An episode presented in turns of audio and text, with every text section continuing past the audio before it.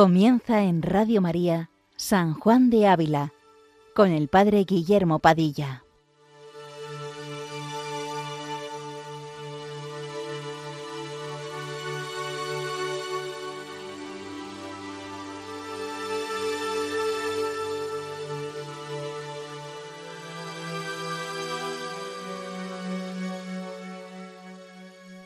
Buenos días, queridos amigos de Radio María. Continuamos una mañana más con nuestro programa dedicado a San Juan de Ávila, doctor de la Iglesia Universal. Nos encontramos en esta sección séptima de la Audifilia, que el autor, como venimos diciendo, dedica a la importancia del conocimiento propio. Hoy trataremos el capítulo 61, que continuando en la meditación de la muerte, como en el capítulo anterior, se tendrá San Juan de Ávila a considerar lo que sucederá a nuestra alma en ese momento, para que pueda aprovecharnos en el conocimiento propio. Mirad, como sabéis, somos una maravillosa unidad de cuerpo y alma. No solo somos cuerpo, ni por supuesto somos solo puramente espirituales. Somos cuerpo y alma unidos por un, íntimo lazo de amor. Así de hecho lo describe de una forma preciosa San Juan de Ávila en el Sermón 69. Dice, porque juntó Dios el cuerpo y el alma de cualquier humana persona con un tan íntimo lazo de amor que aunque el alma esté fuera del cuerpo y esté en el cielo gozando de Dios, tiene un natural deseo de verse junta con el cuerpo, para darle vida como antes hacía, mayormente sabiendo que su cuerpo no ha de tener en el cielo las pesadumbres e imperfecciones de acá, ni le ha de ser impedimento, sino instrumento hermoso, sutil, incorruptible y ligero, y tal cual conviene para alma que goce de Dios. Y así, las almas bienaventuradas desean tener sus propios cuerpos consigo, para que sean participantes en la gloria, pues lo fueron en las buenas obras. Toda la reflexión que el santo nos presenta hoy va encaminada a que tomemos conciencia de la seriedad de la vida, a que nos conozcamos mejor, para que así podamos conocer ya en esta vida el amor con mayúsculas del que gozaremos en la vida eterna. Dice la Escritura que ni el ojo vio, ni el oído oyó, ni el hombre puede pensar lo que Dios ha preparado para aquellos que lo aman. Bien, vamos a prepararnos para de verdad poder ya en esta vida tomar conciencia de lo que Dios nos puede preparar en la vida eterna. Comenzamos, como siempre, pidiendo al Espíritu Santo, por mediación de la Santísima Virgen María, que nos ilumine, que inflame nuestro corazón con el fuego de su amor, para que podamos sacar provecho de lo que vamos a intentar leer y comentar. Bien, pues comienza así este capítulo. En esto que habéis oído ha de parar vuestro cuerpo, Resta que oyáis lo que ha de acaecer a vuestra alma, la cual será en aquella hora llena de angustias, acordándose de las ofensas que en esta vida hizo a nuestro Señor, y pareciéndole entonces muy grave lo que antes le parecía muy liviano. Será desamparada de sus sentidos, no podrá servirse de la lengua para pedir socorro a nuestro Señor, y entenebrecérsele al entendimiento, que aun pensar en Dios no podrá, y en fin, poco a poco acercarse a la hora de la muerte, en que por mandamiento de Dios salga del cuerpo y se determine de ella o perdición para siempre o salud para siempre. Oír tiene de la boca de Dios, apártate de mí al fuego eterno, o, por el contrario, quédate conmigo en este estado de salvación, en purgatorio paraíso, colgada habéis de estar de sola la mano de Dios, y en sólo Él estará vuestro remedio, por lo cual habéis mucho de huir, de enojar en vuestra vida al que en la hora de vuestra muerte habéis tanto menester. Demonios que os acusen y pidan justicia a Dios contra vuestra alma, acusando particularmente cada pecado, nos faltarán. Y si la misericordia de Dios entonces os olvida, ¿qué haréis, oveja flaca, cercada de tantos rabiosos lobos? Muy deseosos de tragaros. Ante todo, habría que comenzar diciendo que Dios ofrece a cada persona su amistad. Ya nos llamo siervos, a vosotros os llamo amigos, porque todo lo que he oído a mi Padre os lo he dado a conocer. Nos ofrece el gozar de su amor y nos da la gracia para que perseveremos en esta amistad. Mirad, es una herejía condenada por la Iglesia pensar que no tengamos la gracia, el auxilio de Dios necesario para perseverar en la amistad con Dios en Cristo. Ahora bien, somos libres, aceptar esta amistad, no se nos impone. Por otro lado, es una verdad de fe la existencia del infierno, es decir, la existencia de una eternidad de sufrimiento, de un estado de pena perpetua para los que hicieron el mal. Es una verdad de fe la existencia del infierno para las almas que mueren en pecado mortal, es decir, de una materia grave contra los diez mandamientos, con pleno conocimiento y con consentimiento libre de lo que se está realizando. Es una verdad de fe el estado de condenación. La condenación eterna consiste en el rechazo libre hasta el final del amor y de la piedad de Dios. Se condena quien no ha querido aceptar la amistad con Él. Esto, hermanos, mira, no nos debe llevar a vivir angustiados o asustados, no, pero sí nos debe llevar a tomar conciencia, como decíamos antes, de la seriedad de nuestra vida, de nuestra vida cristiana. Las cosas que hacemos en esta vida tienen consecuencias eternas. A veces no nos paramos a pensarlas. Vivimos como si nunca fuéramos a morir, este es el mayor engaño, y no caemos en la cuenta de la responsabilidad de nuestros actos, de nuestra vida. Todo esto va encaminado, como decíamos, a la vida con mayúsculas. Estamos hechos para la vida, no para la muerte. Y a vivir ya en esta vida de la vida de Dios, es decir, de su amistad, de su amistad con Él. La amistad con Él es el cielo, porque el cielo es estar unidos íntimamente a Jesús, gozar eternamente con Él. Por ello, en Él está nuestro remedio y nuestra salud, como dice aquí San Juan de Ávila, aquí también en el Tratado del Amor de Dios. Bien, continuamos leyendo para que nos pueda dar luz en el conocimiento propio de cada uno. Dice ahora así, Pensad, pues, en el rato de vuestro recogimiento, como en aqueste punto estrecho habéis de ser presentado delante del juicio de Dios, desnudo y solo de todas las cosas, y acompañado del bien o el mal que hubierais hecho, y decid a nuestro Señor que vos os presentáis ahora de gana para alcanzar misericordia en aquella hora, que por fuerza habéis de salir de este mundo.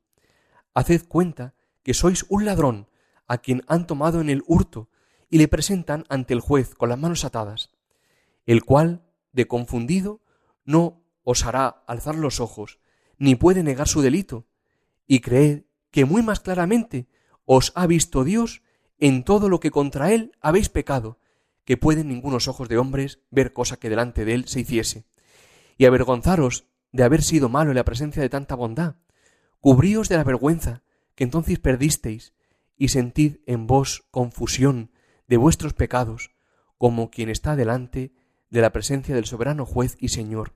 Acusaos como os habéis de ser acusado, y especialmente traed a la memoria los pecados más graves que hubierais hecho, aunque si son deshonestos, más seguro es no deteneros mucho en ellos, sino, podríamos decir nosotros, más generalmente. Bajad vuestros ojos a considerar los infernales fuegos, creyendo que los tenéis muy bien merecidos. Nos da aquí San Juan de Ávila un esquema de meditación para crecer en el conocimiento propio, pensando en cómo estará nuestra alma en el momento de la muerte, para de ese modo enmendar ahora nuestra vida. Mirar, hermanos, quedará solo la verdad. Estaremos desprovistos de todas las máscaras de esta vida, acompañados solo del bien o del mal que hubiéramos hecho, pues ahora que aún tenemos tiempo, que tenemos oportunidad, pidamos al Señor misericordia para aquel momento. Podríamos tomar conciencia de los pecados de nuestra vida, sabiendo que nada queda oculto al Señor. Dice San Juan de Ávila, Creed que muy más claramente os ha visto Dios en todo lo que contra Él habéis pecado, que pueden ningunos ojos de hombres ver cosa que delante de Él se hiciese. Es decir, más claramente ve Dios todo lo que hacemos que cualquier hombre que esté delante de nosotros pudiera verlo. San Ignacio, en los ejercicios, en la primera semana, dice que se pida al Señor dolor y lágrimas de mis pecados. Bien, pues podríamos hacerlo así pedir al Señor dolor y lágrimas de mis pecados. Se puede hacer esta meditación contemplando a Cristo crucificado, viendo cuánto ha padecido por mí, viendo hasta qué extremo le ha llevado su amor por mí, para que así pongamos en sus llagas todas las llagas de nuestros pecados. Y hemos de mirar cómo desde la cruz nos llama. ¿A qué nos llama? Pues mirar, para ello vamos a leer un texto muy bonito de la preparación de la muerte de San Alfonso María de Ligorio, que también leímos la semana pasada, en relación a cómo Cristo nos llama. Dice así, ¿cuántas veces, cristiano, te mostraste sordo con el Dios que te llamaba? harto merecías que no te llamase más, pero tu Dios no deja de buscarte, porque quiere, para que te salves, que estés en paz con Él. ¿Quién es el que te llama? Un Dios de infinita majestad. ¿Y qué eres tú, sino un gusano miserable y vil? ¿Y para qué te llama? No más que para restituirte la vida de la gracia, que tú habías perdido. Convertíos y vivid, dice Ezequiel. Con el fin de recuperar la divina gracia, poco haría cualquiera aunque viviese por toda su vida en el, en el desierto. Pero Dios te ofrecía darte de nuevo su gracia en un momento, y tú la rechazaste. Y con todo, Dios no te ha abandonado, sino que se acerca a ti y te busca solícito, y lamentándose te dice, ¿por qué, hijo mío, quieres condenarte? Siempre que el hombre comete un pecado mortal, arroja de su alma a Dios. Pero el Señor, ¿qué hace? Llégase a la puerta de aquel ingrato y clama, pide al alma que le deje entrar, y ruega hasta cansarse. Sí, dice San Dionisio y la Dios, como amante despreciado, busca al pecador y le suplica que no se pierda. Y eso mismo manifestó San Pablo cuando escribía a sus discípulos, Os rogamos por Cristo que os reconciliéis con Dios. Bellísima es también la consideración que sobre este texto hace San Juan Crisóstomo. El mismo Cristo dice, os ruega. ¿Y qué os ruega? que os reconciliéis con Dios, de suerte que Él no es enemigo vuestro, sino vosotros de Él. Con lo cual manifiesta el santo San Juan Crisóstomo que no es el pecador quien ha de esforzarse en conseguir que Dios se mueva a reconciliarse con Él, sino que basta con que se resuelva a aceptar la amistad divina, puesto que Él, y no Dios, es quien se niega a hacer la paz. Es decir, eres tú, y no Dios, quien se niega a hacer las paces. ¿Estás dispuesto a dejarte invitar por Jesucristo crucificado a hacer las paces con Él? Y eso se concreta en la vida, se concreta. ¿Cuánto tiempo llevas sin confesarte? Venga, ¿cuánto? ¿Cuánto tiempo llevas? Venga, reconcílete con Él. ¿No ves que Él quiere reconciliarse contigo? Siendo el ofendido, es Él el que quiere pedirte que te reconcilies con Él. Venga, venga, que Dios te espera para hacer las paces con Él. Continuamos pues leyendo este capítulo 61. Dice ahora sí, San Juan de Ávila, poned en una parte los bienes de Dios que os ha hecho desde que os crió, discurriendo por vuestro cuerpo y por vuestra alma, y cómo erais obligado a reverenciarle y serle agradecido, y amarle con todo vuestro corazón, sirviéndole con toda obediencia y con todo vos, guardando sus mandamientos y de su iglesia, Mirad cómo os ha mantenido con otros mil bienes que os ha hecho y de males que os ha librado, y sobre todo, como por convidaros con su ejemplo y amor a que fuereis bueno, vino el Señor del mundo haciéndose hombre, y por remediar vuestra maldad y ceguedad en que estabais, pasó muchos trabajos, y derramó muchas lágrimas, y después su sangre, perdiendo la vida por vos, todo lo cual se ha de poner el día de vuestra muerte, en una balanza, haciéndoos cargo de ello como de recibo, y os han de pedir cuenta de cómo habéis servido tantas mercedes, y cómo habéis usado de vos mismo a servicio de Dios, y con qué cuidado habéis respondido a tanta bondad con que Dios ha deseado y procurado salvaros. Mirad bien y veréis cuánta razón tenéis de temer, pues que no sólo no habéis respondido con servicios conforme a estas deudas, mas habéis dado males en pago de bienes, y despreciado al que tanto os preció, huyendo y volviendo la espalda al que os seguía para vuestro bien. Bien, ahora nos invita San Juan de Ávila a que meditemos todos los bienes que Dios nos ha dado, en el cuerpo, en el alma, los dones que nos ha dado, las gracias que tenemos, sin haber ciertamente merecido ninguna. Nadie elige nacer con unos dones. No merecemos como tal ninguno, y sin embargo, piensa en los dones que Dios te ha dado, que, de seguro al menos uno tienes. Luego nos invita a meditar cómo nos ha mantenido a lo largo de nuestra vida, de cuántos males nos ha librado, cómo estaríamos, podría uno pensar, cada uno, si Dios no nos hubiese ayudado. Quizá habríamos caído en los peores pecados o hubiésemos cometido los peores crímenes. Y más aún, Dios nos ha dado el mayor de los beneficios, el mayor de los bienes, que es a su mismo Hijo.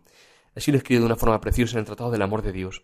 Dice, y si a todas estas cosas estás sordo, estas cosas que hemos dicho anteriormente, no es razón que lo estés a las voces que Dios te da en el Evangelio, diciendo, en tanta manera amé Dios al mundo, que dio a su único Hijo, para que todo el que creyere en Él no perezca, mas alcance vida eterna. Todas estas son señales de amor, y esta más que ninguna de todas ellas, como escribe aquel muy amado y amador de Dios, su evangelista San Juan, diciendo, En esto hemos conocido el amor que Dios nos tiene, que nos dio su Hijo, para que vivamos por Él, y este beneficio con los demás son señales del grande amor que Dios nos tiene, y como centellas que salen afuera de aquel abrasado fuego de amor. ¿Qué tanto debe ser mayor aquel fuego escondido? Pues las centellas que saltan de él son tan grandes.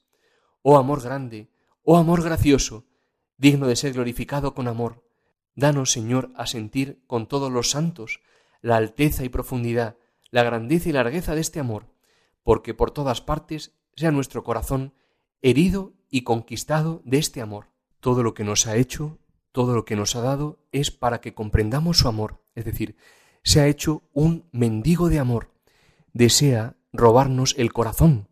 Podríamos hacerle ahora, viendo nuestros pecados, viendo a la vez todo lo que nos ha dado, viendo que en su Hijo nos lo ha dado todo, pues podríamos hacerle, como digo, una petición, una petición que le hace el santo en el Tratado del Amor de Dios. Dice así, Oh robador de corazones, roba, Señor, este mío, pues tienes nombre de robador apresurado y, violento. Oh robador de corazones, roba, Señor, este mío, roba este mío. Podríamos pedírselo con todo el corazón al Señor, que robara nuestro corazón, que nos robara por completo. Es decir, que incendiase en el fuego de su amor nuestro corazón, para que de esa manera, unidos a Él, jamás nos separemos de Él. Bien, proseguimos leyendo ya para finalizar este capítulo. Dice así ahora San Juan de Ávila, ¿qué gracias os parece que se deben dar a quien por su infinita misericordia nos ha librado de los infiernos, habiéndolos nosotros justamente merecido? ¿Qué daremos a quien tantas veces tendió su mano para que los demonios no nos ahogasen y llevasen consigo? Y siendo nosotros crueles ofendedores de su majestad, Él nos fue piadoso Padre y dulce defendedor, Pensad que quizás están algunos en los infiernos, con menos pecados que vos, y de tal manera miraros y servid a Dios como si hubierais por vuestros pecados entrado en el infierno, y Él os hubiera sacado de allí, porque todo es una cuenta, haber estorbado que no vayáis allá, mereciéndolo vos, o sacaros de allá por su gran misericordia después de entrado. Y si cotejando los bienes que con vos Dios os ha hecho, y los males que vos a él no sintiréis vergüenza ni dolor como vos deseáis, no os turbéis por ello, mas perseverad en este juicio y poned delante de los ojos de Dios vuestro corazón tan llegado y tan adeudado, y suplicadle que os diga, Él, ¿quién sois vos? y en qué posesión os habéis de tener. Lo que ahora se debería suscitar, después de haber repasado todos los bienes que Dios nos ha dado, después de haber visto que mereciendo el infierno por nuestros pecados nos da cada día la oportunidad de unirnos más íntimamente a Él, lo que se debe suscitar, como digo, ahora es nuestra respuesta de amor. El que se ama se da a sí mismo con todo lo que tiene, dice San Juan de Ávila en el Tratado del Amor de Dios. En otro lugar dice también, demos a Dios nuestro todo, que es chico todo, por el gran todo que es Dios. Es decir, el amor exige que le demos nuestra voluntad, que es lo más nuestro, es decir, que le acojamos en nuestra vida, que confiemos en Él, en su palabra. Pero todo esto ciertamente parte de contemplar a Cristo crucificado y vivo, de contemplar la grandeza de su amor. En este tratado del que venimos hablando, describe San Juan de Ávila a Jesús crucificado como una ballesta que quiere herir de amor nuestro corazón, es decir, que quiere enamorarnos. Vamos a leerla y vamos a quedarnos sobre todo con la importancia de conocernos tal y como somos, sin miedo, de conocer realmente quiénes somos, sin máscaras ningunas, y que siendo lo que somos, Jesucristo nos ama tanto que ha llegado hasta la cruz, aunque la cruz sea simplemente una muestra tan solo de su amor. Realmente su amor excede aún más todo esto. Bien, leemos esta imagen que, como veréis, es hermosísima. Dice así, ¿qué le falta a esa tu cruz para ser una espiritual ballesta? pues así hiere los corazones. La ballesta se hace de madera y una cuerda estirada, y una nuez al medio de ella, donde sube la cuerda para disparar la saeta con furia y hacer mayor la herida.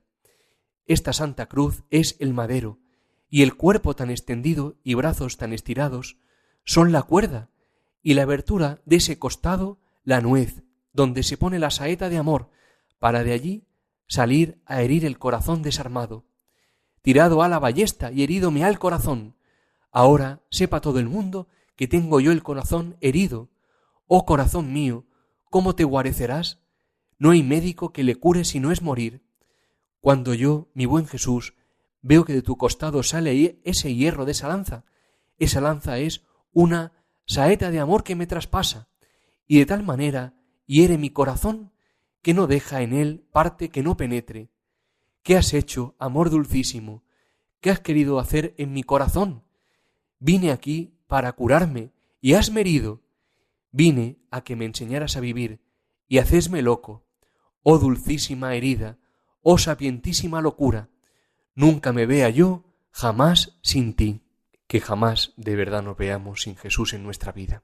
Bien, si quieren volver a escuchar el programa pueden hacerlo como siempre en la sección podcast de www.radiomaria.es y pueden dejarnos cualquier indicación al Padre Fernando o a un servidor en el correo electrónico sanjuandeávila@radiomaria.es. Bien, pues que San Juan de Ávila interceda por nosotros ante el Señor y que por nuestra parte busquemos siempre el reino de Dios y su justicia, sabiendo que todo lo demás se nos dará por añadidura.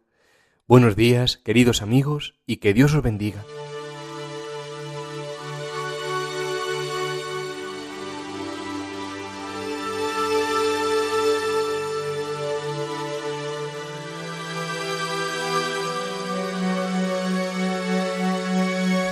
Les hemos ofrecido en Radio María San Juan de Ávila, dirigido por el Padre Guillermo Padilla.